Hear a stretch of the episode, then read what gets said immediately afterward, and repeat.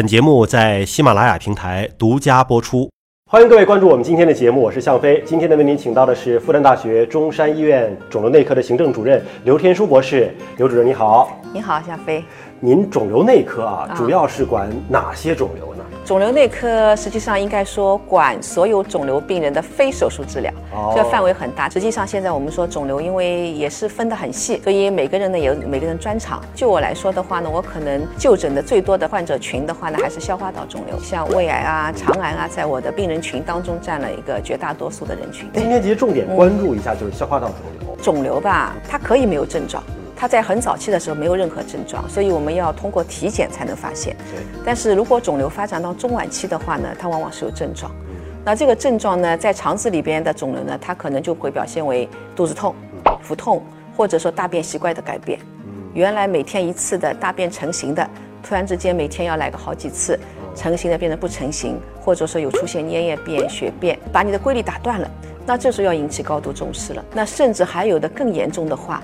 就一下子大便排不出来了，嗯，有出现了呕吐的现象，肚子很胀，那这个就很严重的肠梗阻发生了。肿瘤它从早期到晚期它的表现是不一样的，早期是一点感觉不到，但是到中晚期的话，往往是伴随着症状而来的。到便血了，很多老百姓自己都会有这个意识哈，说是不是这个肠子发生了问题？但您刚才讲的其他的便血之外的症状，嗯。好像我们年轻人随时也会发生啊，这两天吃的不舒服了，可能就会有这个发生。是，所以说大家经常会忽略这些身体上的信号。对，肿瘤在不同的部位上面，它的症状可能是不一样的。最常见的是小肠容易出现肿瘤，还是大肠容易出现肿瘤啊？现在应该说发病率最高的还是大肠。大肠。现在我们大肠癌的发病率在我们上海已经跃居到整个的第二位了。嗯，所以这个就大肠其实是包括了结直肠。结直肠、结肠和直肠，对，就这一段其实。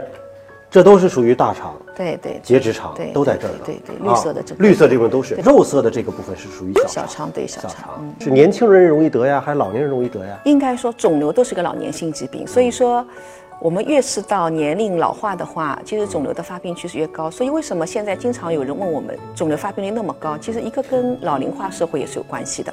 但是呢，现在我们也会发现很多年纪很轻的年轻人也会发现肿瘤，而且发现的。一发现就很凶凶险，就是晚期。哎，对，为什么呢？这不是老年人容易得吗？怎么年轻人发现也是晚期呢？不是说一个就是运气吗？一个就是命运吗？确实是，但是这个命运的背后也是有很多的生物学的因素，有科学因素在后面，有很多的基因的异常。其实大多数一个跟老化有关系，另外呢就是跟我们的这些基因在人体当中的变化是有关系的。发病的机理现在清晰吗？比如说什么因素可能就会导致大肠癌的发生？其实肿瘤是个多因素的过程，没有说哪一个单一的因素导致发生肿瘤。大肠癌也是一样，但是在大肠癌当中有相对于其他肿瘤，它有一些比较清晰的概念，比如说息肉。嗯，我们说为什么要鼓励大家去做一个肠镜的筛查？其实倒不是说筛查一定要查出恶性肿瘤，而是说筛查我们要发现一些癌前病变，比如说息肉。其实现在大肠息肉还是很很多见的，所以在我们做大肠镜的人群当中，这个息肉的发生率是很高的。有一些息肉它是会发生恶变的，如果在息肉阶段我们就把这个息肉拿掉的话，它就阻断了它往恶性发展的趋势。这样一说的话呢，就是做肠镜的筛查意义就非常大了。可以这样理解吗？就是说息肉不一定都变成癌，对，但癌一定是从息肉来的吗？啊，不不不，也不能这样说。对，有的癌是从息肉来，有的癌就直接就我们需要散发性的，就对，没有前期的息肉症状，没有没有没有没有，息肉也不一定有症状。但是息肉我们也分家族遗传性息肉和非遗传性息肉，所以这个当中有一部分肿瘤跟遗传相关，但是这个比例不是很高，更多的可能是在后天的人在整个的过程当中，生活行为方式啊、生活的节奏啊，还有生活习惯啊，可能是影响到。我们说这些肿瘤的发生和发展，我们讲消化道嘛，嗯，那跟我们吃吃喝喝有关系吗？嗯，跟抽烟喝酒有关系吗？有关系。比如说吸烟这件事情，和肺癌的关系，老百姓大家都认可，对不对？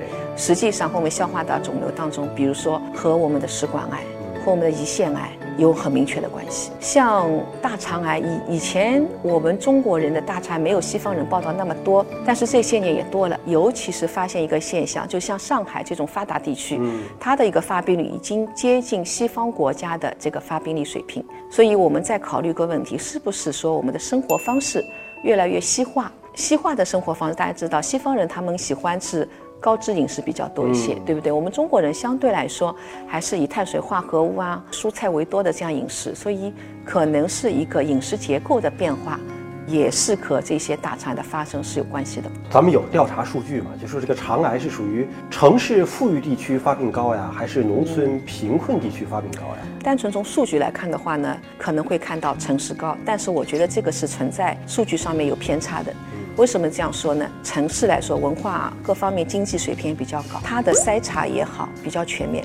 农村其实有很多人，他不一定去看，他不一定知道自己得了。对对对，所以他的数据可能是低估的。作为一个肿瘤科医生，我这么多年体会下来，我感觉这个数字可能是有偏差的。就是农村到您这儿来看肠癌的也很多。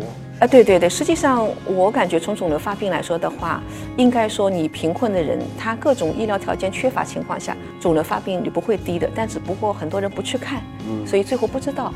所以就低估了这个发病率。我们知道它跟饮食应该是有些关系，那怎么样的饮食才会减少肠癌的发生呢？是人都要生病，对不对？你不生这个肿瘤，其他心血管的病也会伴随着你。嗯。但我们说生了病不怕，我们让生病以后能够有治疗的办法，而且说我们生了病能够生活质量还是很好，这个一样是很好，对不对？您在肿瘤内科，嗯啊，是不是说那些？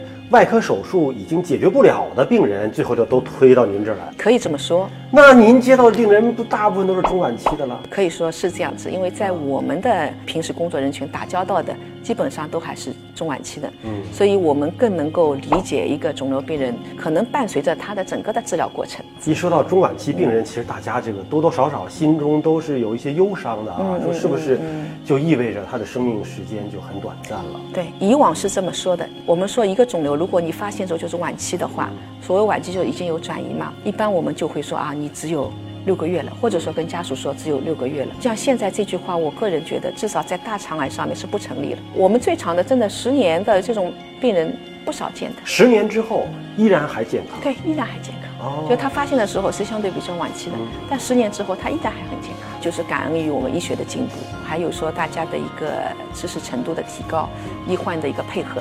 首先呢，我是想，就是我们现在医疗的进步确实是很快的，我们有很多的治疗的手段。那么手术的医生呢，也已经突破了很多的禁区。以往来说，晚期的病人，你可手术肯定没有意义了。但是在大肠癌里边，我们已经形成了一个独特的一个概念，比如说大肠癌肝转移。大肠癌肝转移，它作为肝脏如果转移，那肯定是晚期了。以往的话，这些病人就说宣判死刑了，你至少是不可能再让他去接受手术了。但是现在在大肠肝转移上面，我们时刻要抓住这个患者可能接受一个根治性手术的机会，也就是说，我们有机会让他身上的大肠癌，包括他的肝脏的转移灶全部切得干干净净。这样的话，这个病人可以活得很久。如果他刚开始没有这样的机会，我们尽量要创造这样的机会，让他的转移灶和他的原发灶都能切得干干净净。那么这是一个我想技术的进步，技术进步为什么呢？因为手术的创伤小了，恢复快了。另外呢，我们的药物的进步，有刚才说的只能活六个月，说明没有药。当时我们只有一个氟尿嘧啶，但是这些年来，我们在九十年代到两千年之间这十年之间，应该说我们化疗药是个很大的一个进步。